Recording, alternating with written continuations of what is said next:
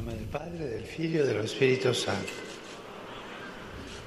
La pace sia con voi. Lesung aus dem Matthäusevangelium.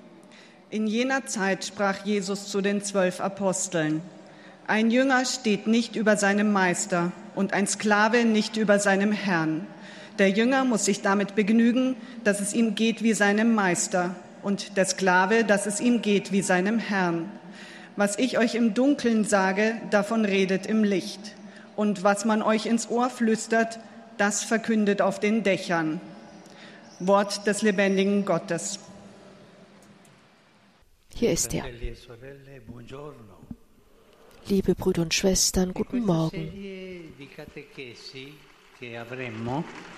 ci mettiamo alla scuola di alcuni santi e sante che In dieser Reihe von Katechesen begeben wir uns in die Schule einiger Heiliger, die uns als beispielhafte Zeugen den apostolischen Eifer lehren. Es geht um den Eifer und den brauchen wir, um das Evangelium zu verkünden. Ein großes Beispiel für die Leidenschaft der Evangelisierung finden wir heute in einem Land, das weit von hier entfernt ist, nämlich in der Kirche Koreas.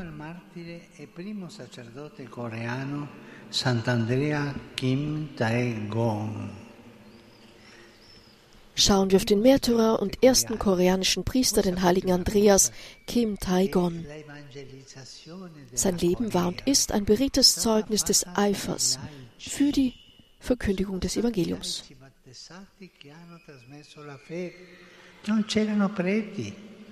Aber es waren auch dort Laien, die das Evangelium verkündet haben, denn es gab ja so wenige Priester.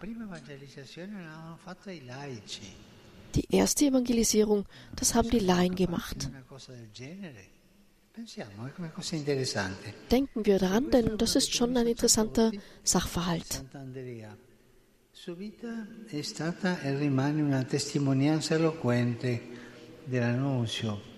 del Vangelo, lo zelo per questo. Circa 200 anni fa, Vor etwa 200 Jahren war Korea Schauplatz einer massiven Verfolgung des christlichen Glaubens. e. Sie wurden verfolgt und vernichtet, die Christen. Der Glaube an Jesus Christus bedeutet im Korea jener Zeit, dass man bereit war, Zeugnis bis zum Tod abzulegen. Das Beispiel des heiligen Andreas Kim lässt sich insbesondere aus zwei konkreten Aspekten seines Lebens ableiten. Der erste ist die Art und Weise, wie er sich mit den Gläubigen treffen musste.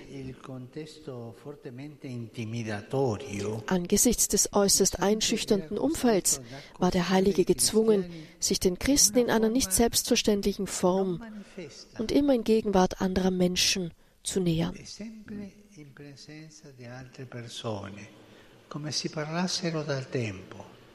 so als würden sie sich schon kennen.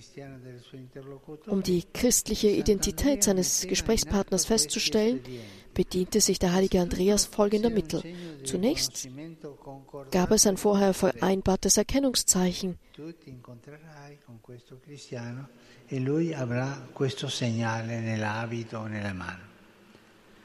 Und danach stellte er heimlich die Frage, eh? aber alles ganz leise. Bist du ein Jünger Jesu?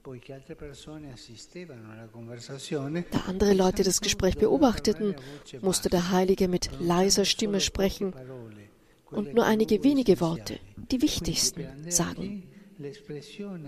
Für Andreas Kim war Jünger Jesu der Ausdruck, der die ganze Identität des Christen zusammenfasst.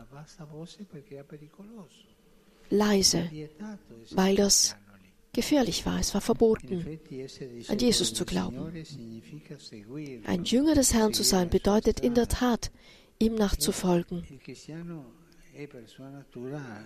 seinem Weg zu folgen. Und das bedeutet,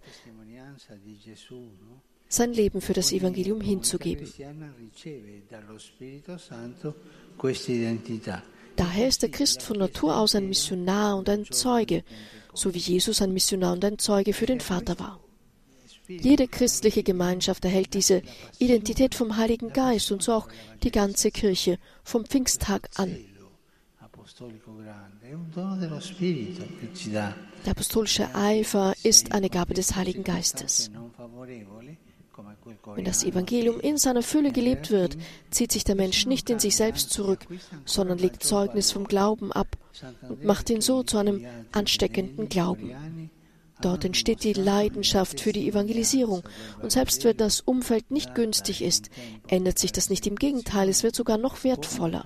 Der heilige Andreas Kim und die anderen koreanischen Gläubigen haben gezeigt, dass das Zeugnis des Evangeliums in Zeiten der Verfolgung viele Früchte für den Glauben bringen kann. Schauen wir uns nun noch ein zweites konkretes Beispiel an. Als er noch Seminarist war, musste der heilige Andreas einen Weg finden, heimlich Missionspriester aus dem Ausland aufzunehmen. Das war keine leichte Aufgabe, da das damalige Regime allen Ausländern die Einreise in das Gebiet strikt untersagte. Per questo era stato prima di questo tanto difficile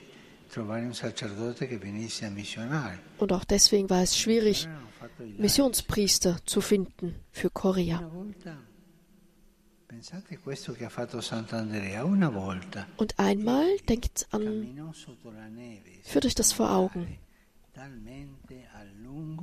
che cade a terra sfinito, rischiando di perdere i sensi Einmal wanderte Andreas so lange durch den Schnee, ohne etwas zu essen, dass er erschöpft zu Boden fiel und Gefahr lief, das Bewusstsein zu verlieren und zu erfrieren. In diesem Moment hört er plötzlich eine Stimme. Steh auf, geh. Als Andreas diese Stimme hörte, wachte er auf und sah eine Art Schatten, der ihn führte. Diese Erfahrung des großen koreanischen Glaubenszeugen lässt uns einen sehr bedeutsamen Aspekt des apostolischen Eifers erkennen, nämlich den Mut, wieder aufzustehen, wenn man gefallen ist. Denkt an den heiligen Petrus.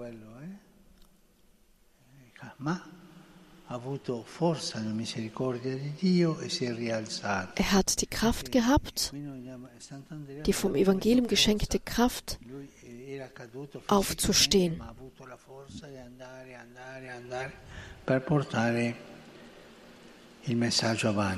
um die Botschaft hinauszutragen.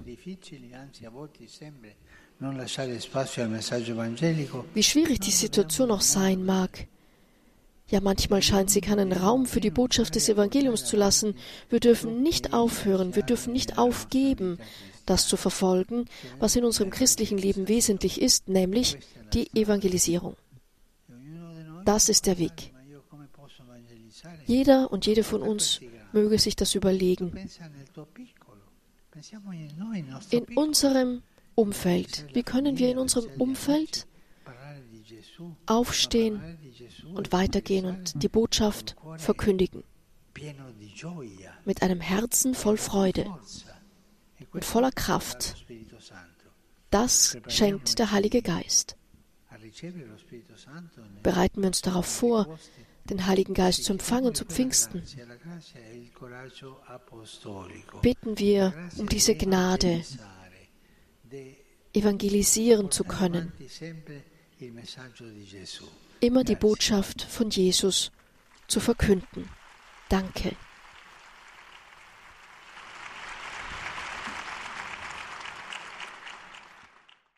Liebe Brüder und Schwestern, im Zuge unserer Katechesen über den Eifer in der Verkündigung blicken wir heute auf den Märtyrer und ersten koreanischen Priester Andreas Kim Tae-gon. Während der schweren Christenverfolgung im 19. Jahrhundert war die Kontaktaufnahme mit den übrigen Gläubigen sehr gefährlich und musste deshalb in aller Kürze und im Geheimen erfolgen.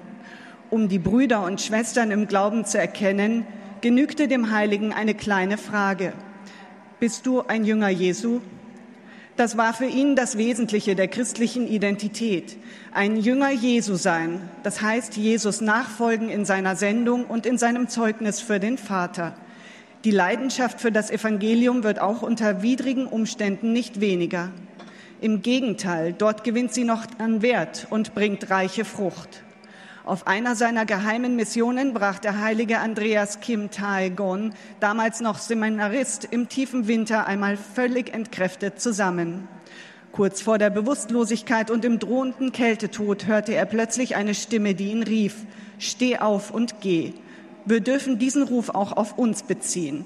Erheben wir uns aus aller Mutlosigkeit, Ratlosigkeit und Schwäche und verkünden wir das Evangelium trotz aller Hindernisse. Der Auferstandene selbst gibt uns die Kraft dazu. Der Heilige Vater wird uns nun in italienischer Sprache grüßen. Saluto cordialmente i fedeli di lingua tedesca. In unione con la Beata Vergine Maria, gli Apostoli, invochiamo lo Spirito Santo perché ricolmi i nostri cuori al suo amore e ci spinga ad annunciare con coraggio il Vangelo sempre in ogni luogo. Herzlich grüße ich die Gläubigen deutscher Sprache. Vereint mit der seligen Jungfrau Maria und den Aposteln rufen wir den Heiligen Geist an. Er möge unsere Herzen mit seiner Liebe erfüllen und uns anspornen, das Evangelium mutig immer und überall zu verkündigen.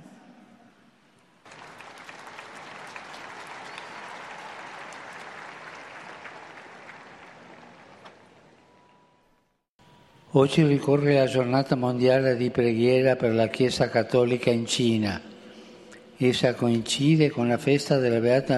Papst Franziskus erinnert daran, dass heute der Weltgebetstag für die Kirche in China gefeiert wird. Es bezieht sich auf das Heiligtum der Mutter Gottes von Sheshan in Shanghai. Ich möchte in diesem Zusammenhang meine Nähe mit allen Gläubigen in China ausdrücken. Und ein besonderer Gedanke, ein besonderes Gedenken geht an all jene, die leiden, damit sie die Einheit der Kirche erfahren können und Trost. Und ich wünsche, dass die gute Botschaft in ihrer Fülle verkündet werden kann und Früchte des Guten trägt für die ganze Kirche und die ganze Gesellschaft in China. Ich grüße ganz herzlich alle Pilger und Pilgerinnen aus Italien, besonders die Missionarinnen der Nächstenliebe. Das Organisationskomitee für Sonderveranstaltungen in Rom, die pädiatrische Gruppe für Onkologie aus Bari und die Schule der göttlichen Vorsehung in Rom. Schließlich wende ich mich wie immer an die Jugendlichen, die Kranken, die älteren Menschen und an die Jungvermählten. Heute ist das Fest der Mutter Gottes, die unter dem Titel Maria, Hilfe der Christen verehrt wird. Möge Maria euch, liebe Jugendliche, helfen, eure Treue zu Christus jeden Tag zu stärken. Sie schenke euch, liebe Ältere und liebe Kranke, Trost und Gelassenheit. Sie ermutige euch, liebe Jungvermählte, das Gebot der Liebe in eurem täglichen Leben umzusetzen. Il giorno di Maria Ausiliatrice, una vocazione mariana tanto cara a Don Bosco, und dieser Tag ist sehr heilig der Familie der Salesianer Don Boscos, die ich ja heute herzlich begrüßen möchte. Und Trauer erfüllt mich, wenn ich an die gemarterte Ukraine denke. Denken wir heute, Maria, Mutter des Trostes, dass sie sich dem ukrainischen Volk nähert. Für alle mein Segen. Und damit endet der offizielle Teil dieser Audienz mit einem Paternoster auf Latein. sanctificetur nomen tuum, adveniat regnum tuum, fiat voluntas tua, sicut in cielo et in terra. Panem nostrum quotidianum da nobis odie, et dimite nobis debita nostra, sicut et nos dimittimus debitoribus nostris, et ne nos inducas in tentationem, sed libera nos a malo. Domino Hoviscum, Et cum spiritus sit nomen Domini benedictum, es hoc nunc et usque in seculum, aiutorium nostrum in nomine Domini. qui feci celum et terram.